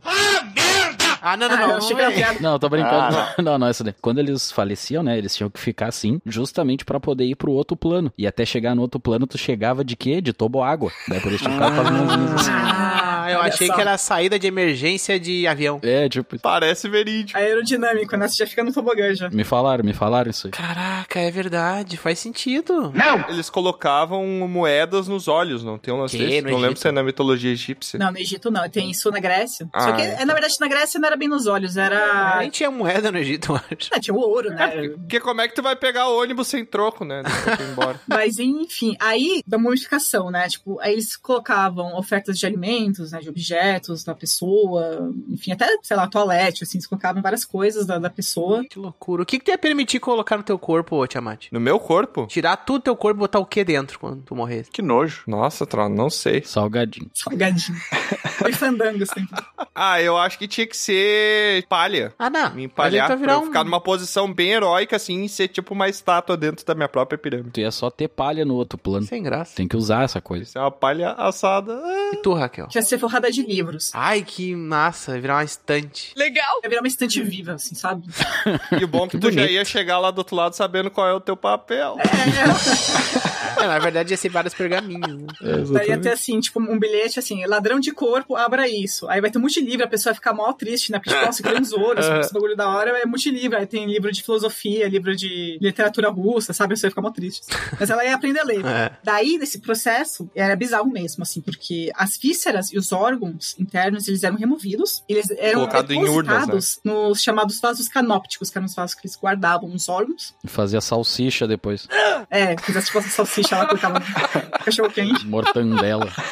que louco. Com purê. Ou não, não sei, é polêmico, né? Purê. Eu, eu sou de São Paulo, então põe purê. Nossa, purê no Que cachorro. nojo. Não, daí Purê não. Cachorro- hashtag purê no cachorro quente. E o cérebro, ele era retirado pelo nariz. E tinha um detalhe também. que O cérebro, ele era sempre descartado. Por quê? Para os egípcios, o cérebro, ele não tinha uma função específica. Na verdade, para os egípcios, o órgão mais importante era o coração. Pô, e a glândula pineal? Ah, mas eles não tinham esse conhecimento. Pra eles, o, o Tinham, órgão mais sim. importante era o coração, que era o coração, era a alma. Tanto que era o coração que era pesado no dia do julgamento. Ah, Mas o coração é da que a pessoa fez na vida. Aí depois assim, ele- o corpo era purificado, lavado. Caraca! Tacava os perfumes, né, nem balsamava. Agora explodiu minha mente. Uma pessoa que vai pro céu, que ela é muito boa, dizem que ela tem o coração grande. O que não faz sentido, porque o coração grande ia ficar pesado, né? É. Doença de Chagas. Então tem que fazer o mal aí pra ir pro céu. Mas tamanho não quer dizer, né? Peso. É verdade. Pois é. Mas às vezes quer. O que, que pesa mais? Um quilo de pena ou um quilo de chumbo? Ao ar livre ou enquadra? I have you now. Em queda livre ou no tobogã. Aí também tem outro negócio também interessante que é dos animais, né? Também muito mumificados junto com os donos, né? É, os gatinhos. E os escravos também, né? Quando Também, morria um faraó, tu tava ferrado. Os escravos estavam ferrados que iam ser enterrados junto com o faraó. As posses. Eles eram enterrados vivos, Raquel? Ou não? Não, geralmente esse processo da mumificação era feito mais com os faraós ou com a alta elite. Aí depois, com o tempo, com a galera, com o povão, começou a ter também. Só que essa parte, assim, de ter as posses, os animais, os escravos, eram pra galera high-tech, assim, né? Tipo, os faraós e tal. Os animais, eles podiam ser tanto os pets, ou eles podiam ser algum animal sagrado, com algum significado, ou podia ser algum alimento ou alguma oferenda específica. Agora, assim, por exemplo, se o faraó morresse, tivesse alguém que era muito próximo dele, que era como se fosse uma posse, entre pinte aspas, vai, assim, que era alguém, enfim, que tivesse essa importância, ele poderia ser mumificado junto, mas ele não tem tanto relato, assim, de gente, sabe, assim, mumificada junto. Era mais de objetos que iam junto com o corpo e com bichos, né? Muito bom.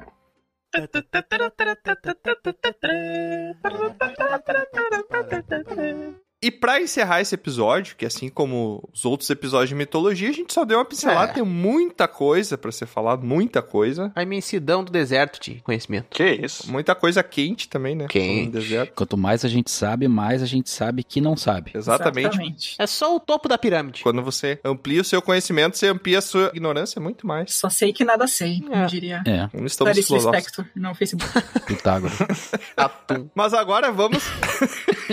Como diria Um Cacho. Cacho. E lá vamos nós. Como fizemos nos nossos outros episódios de mitologia, É. agora vem o desafio de encerramento aí. Ah, a melhor coisa. O desafio é o seguinte: é inédito, que a gente vai fazer a mesma coisa que os outros, tá? Outra vez. Não, mas é sempre diferente. Ah, como a gente é previsível, é sempre a mesma coisa. É igual, mas sempre diferente. Agora a gente vai ter que criar um deus egípcio. Ah, daí muda um pouco. É mais difícil. É mais difícil, né? A gente vai ter que dizer a origem dele, como é que é a personalidade, o nome. CPF. E eu acho que é importante ter pelo menos uma historinha da vida dele. E a aparência dele, né? Que ele tem que ser o- a cara de algum animal. Sim. Exato. Cara do Tiamat. Não tinha draconato no Nilo. Ah. Então não adianta. Tua cara do Tro. Também não tinha idiota. Filho da... Eu É, Acho que tinha muitos idiotas, talvez. Ah, então pode ser o Troy. Eu acho que podia ser um burro. Tinha burro no Nilo? Não. No Nilo não, porque tava afogado se tivesse, né? Mais pro lado, né? Tava ali do ladinho, de repente. Não, burro sabe nadar, ô Troy. Não, o burro não sabe. Ele afunda. Será? O burro afunda. Como é que tu sabe? Ah, não posso contar. Porque o Troy já se afogou. é Você várias foi- vezes. você foi- Nada. já. Você afogou no rio. já. Será que eu sou um burro? Tá gratuito, né? Tá muito gratuito. Eu tinha um, um burro que se chamava na bunda. Não, não, não, não, não, velho. Não vem com essa. Teleouvinte, você que está aí nos acompanhando, por favor, manda um pergaminho contando pra gente se você souber se burro nada ou não. Mas vamos lá, então vai ser com a cara de um burro. É, porque a gente não tá no Egito, a gente tá aqui. Ah, não é um deus do Egito, então. Não, mas é pra pensar num deus egípcio. Não, mas é o que a gente conhece. É, div- divindade egípcia, mas pode ser qualquer coisa. Não, mas tinha burro, gente. Tinha burro. Que bom. Muito bem. Então, deus com a cabeça de burro. Isso, com a cabeça de burro. Ele é aquele deus que se transforma, então, né? Ele pode ser um burro Ele é um completo. antropomórfico. Ele pode ser meio burro ou ele pode ser uma pessoa burra.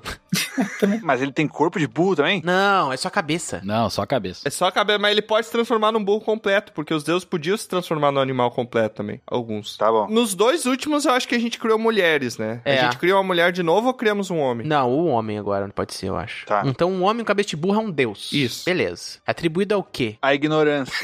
Ah, mas aí é meio óbvio, né? É, não, tem que ser o contrário. Também não, né? Por que que tem que ser o contrário? É, não tem que ser, tem que ser. Não, no Egito é tudo meio caótico. Ele, o cara é, é das roupas. Ele é o deus da moda. Ah, o deus da moda. Tá querendo dizer que quem faz moda é burro, é isso? Vai morrer. Não. Uma polêmica, hein? Polêmica. Ah, bom. Pra ser um deus egípcio, tem que ser um deus, assim, de duas coisas nada a ver. É. Então, tipo assim, é deus da moda com uma coisa nada a ver com moda. Moda e do plantio de trigo. Perfeito. Não, a do plantio já tem. Já tem, né? É, já tem do plantio, tem o Osiris. Tem que ser uma parada inusitada, tem que ser o deus da moda e de empinar pipa. Cara. Tá, pode Pode ser. ser. Deus da Pandorga, né? Aqui no sul. Sim. Deus da Pandorga. Muito bem. Pandora. Pandorga é um nome muito engraçado, eu gosto muito de Pandorga. Eu não gosto de Pandora. Tem uma editora chamada Pandora que o Tem. símbolo é uma pipa. Agora eu entendi o porquê. Uma pipa. Olha só É. a cultura. Falem aí nas suas casas Pandorga. Você enche a boca pra falar, eu acho muito engraçado. é Caraca. um Você Pandorga. enche a boca pra falar pandorga. Pandroga. Pan- Pandorgas, né? Pandorga. Aí ele é o deus da pipa e da moda. Qual que é o nome dele? Para com isso. É, um nome importante. Sérgio. Não, não, não. Super egípcio. Super egípcio. Sérgio Malandro. Malandres. Ah, não, aí seria o Mussum, né? O nome tem que ser Iê Ah, era o nome que a gente queria, não o era? Iê Ah, não, pode Pode, ser, Tá. ser o então. Iê. Ah, Iê é nome de burro, né? Burrinho Iê. Nossa. É. E é, tipo, E if, aí yeah, é com Y. Mas que Iê também não é egípcio, pode ser Ief. IEF. Com TH no final. é, IEF. IEF. Iê Tá, Pode IEF. O IEF, IEF. burro empinador de pipa, mas muito bem vestido. ok. Não, ele não vai empinar as pipas, ele vai ser o mestre disso. Boa sorte na arte dessa capa. Bota no Maiá, né? olha. É verdade. Burro com cabeça de Pandorga. Vai ser a primeira vez na história que a Iá vai xingar o... Tu tá de sacanagem comigo. E com eu quero franjinha, cabelinho egípcio, tá? Franjinha. Tem que fazer um desenho de lado, hein? Ah. De ladinho. Com dois pés esquerdos também, que nem os egípcios. Dois pés esquerdos, de ladinho, errado, andando, marchando ali. E de É. franja? Uma mãozinha pra cima e outra pra É, baixo. cabelinho tá egípcio vendo? de franjinha, que nem a minha. Eu quero aquela franjinha assim que nem a minha. Ah, É, a Raquel é egípcia, né? A Raquel é descendente. Eu sou. sabia não. Todos somos, eu acho. Não, eu talvez não, mas vocês, humanos aí, humanoides, o Aurim também talvez não, mas... E aí, como é que é a personalidade desse deus aí, IEF? Se ele é atribuído à moda, as pessoas podem, na época, ah, achar que ele era um deus... Ele era contra o pudor. O quê? Aliás, não, contra o pudor não. Ele queria vestir as pessoas. Caraca. Ele não queria ninguém pelado. E os faraós, uma vez por ano, eles tinham que fazer um desfile de moda apresentando as suas roupas mais requintadas como um ritual pro IEF. E se a roupa fosse ruim, ele teria desgraça um ano. Ele ia ter bicho de pé, essas coisas malignas. Ia atacar praga, né? Que quem se vestisse mal ia receber praga. Que doido. O Laurinho tá rindo, soluçando. Essas coisas malignas. essas coisas do mal, e bicho de pé é fria. E por que o burro? O que, que o animal burro tem relação com isso? É que o burro, ele não tem muito conhecimento das coisas, entendeu? É, não tem mesmo. Tá, o que que tem a ver? E aí ele pega e faz a pipa, ele empina a pipa, justamente pra conseguir ter uma visão mais abrangente da sociedade e poder construir roupas pra elas. Sim. Que loucura. Falando em caos, né? O Egito é tão nada a ver que ele não aguentava mais fazer roupa, não aguentava mais empinar pipa, ele virou chefe de cozinha. E ele começou a, Caraca! a criar a receita de burrito. Ah, Nossa, o Troá distorceu toda a história pra fazer uma piada ruim, né, cara? Acabou com a carreira dele de. Aham, não, não. Vamos se prender ao deus da pipa e da moda. Tô bem preso neles. Não parece. Temos que contar uma história do IEF, né? Uma história que possa trazer ele mais pra perto do mortal, né? Uma vez ele tava dentro do rio Nilo, Nadando, porque ele tá Nadando sabe nadar. Nilo. nadando, porque Ó. ele consegue. Ah, ele conseguia. E daí ele saiu assustado porque sentiu alguma coisa. E daí ele ficou com cor de burro quando sai da água. Caralho. Burro quando for. É que é a versão do burro quando foge, é burro É. quando sai do Nilo.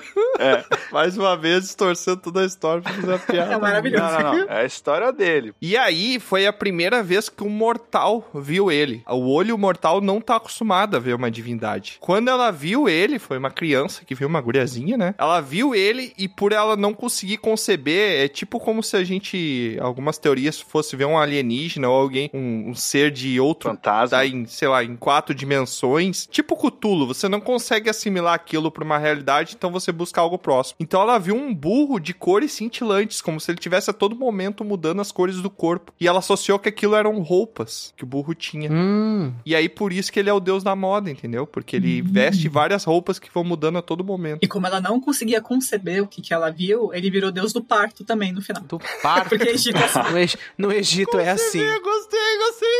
não consegui conceber, gostei. Deus do parto. Tá, e a pipa? Temos que ter uma história sobre a pipa. Eu sei, eu sei a história da pipa. O IAF, ele era um ávido por conhecimento, apesar da aparência dele que a gente tem hoje, que desmerece, né? O animal burro, né? Ele era um ávido por conhecimento e o cara que sabia de todo o conhecimento era o Ra. Então, em certo momento, ele fez uma pipa, uma pipa egípcia, e ele jogava a pipa aos ventos do deserto pra ver se ele conseguia fisgar com a pipa o barco de Ra pra ele poder subir lá e fazer perguntas sobre o universo pra Ra. O maluco é brabo. Então ele era um curioso. O Ra seria um, tipo um oráculo pra ele. Exatamente. Então a pipa, na verdade, era tipo uma âncora invertida que ele tentava jogar pra ver se ele pegava o. Puxar, pescar o barco. Isso, pra ver se ele conseguia subir na barca de Ra. Ah, Tiamat, mas infelizmente, como é um deus egípcio, ele era bastante antigo, era velho, né? Ah. E a pipa do vovô não sobe. tá esperando É. essa, tá Meu esperando. Ah, pipado, eu vou- vou- Ele e o vou- Osiris, né?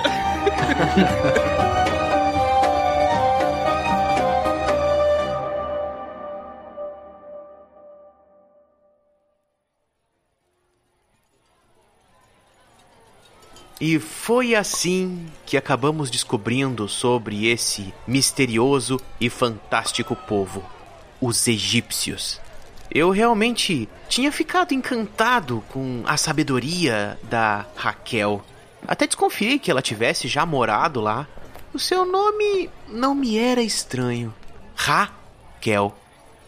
Coincidência? Talvez não. De qualquer forma, aquele seu ensinamento me fez lembrar da vez em que desbravamos a tumba de um antigo rei das terras ermas. Um lugar que Aurim havia ouvido falar, onde resguardava uma ampulheta capaz de medir o tempo. Tá, é, ok, meio que isso já é uma função dela, mas ela tinha algo a mais que o Aurim queria descobrir. Após vários dias de viagem e depois de sobrevivermos a uma tempestade de areia, encontramos o local da tumba. Um templo gigante soterrado em meio à vastidão da areia do deserto.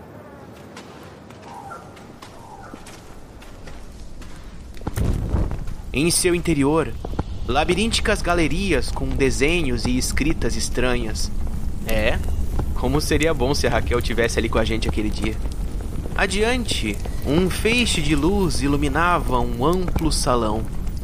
Pilastras colossais nos arredores nos faziam sentirmos pequenos em meio a tanta grandiosidade. A tumba parecia uma grande caixa de pedra adornada com inscrições e uma espécie de escultura estranha em seu tampo. Enquanto Aurim tentava traduzir usando seu caderninho de anotações, Bron empurrou o tampo de pedra para dar uma espiadinha. Quando um estranho som de mecanismos abriu uma porta ao fundo. Do meio da escuridão, uma estranha criatura surgiu. Um escorpião gigante avançou com suas garras contra Tiamat, que estava próximo. Ao desviar com sua habilidade de monge, o escorpião golpeou um dos pilares, arrancando um pedaço. Que bicho mal diagramado. Percebendo que um combate estava anunciado, como meu papel de bardo do grupo, peguei a minha viola e traduzi a batalha em versos.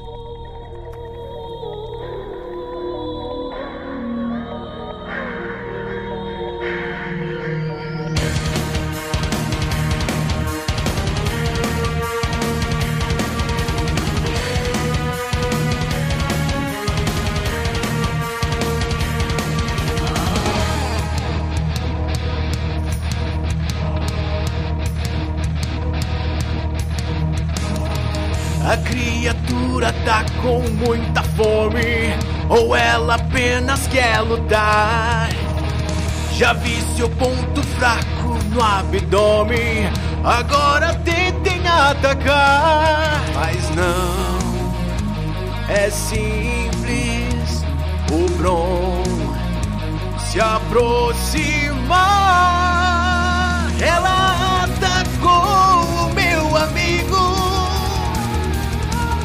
Mas Bron com sua marreta parou Chamate tocou fogo no inimigo, mas pareceu que ele até gostou. Aurinho olhou pro lado e viu um brilho de dentro da tumba do rei. Achou a ampulheta é o destino, mas o que ela faz eu não sei. Ele apontou pro bicho e ele parou. O tempo congelou pro inimigo. E o grupo percebeu e aproveitou O golpe da marreta do amigo Pegou na sua barriga, ele tombou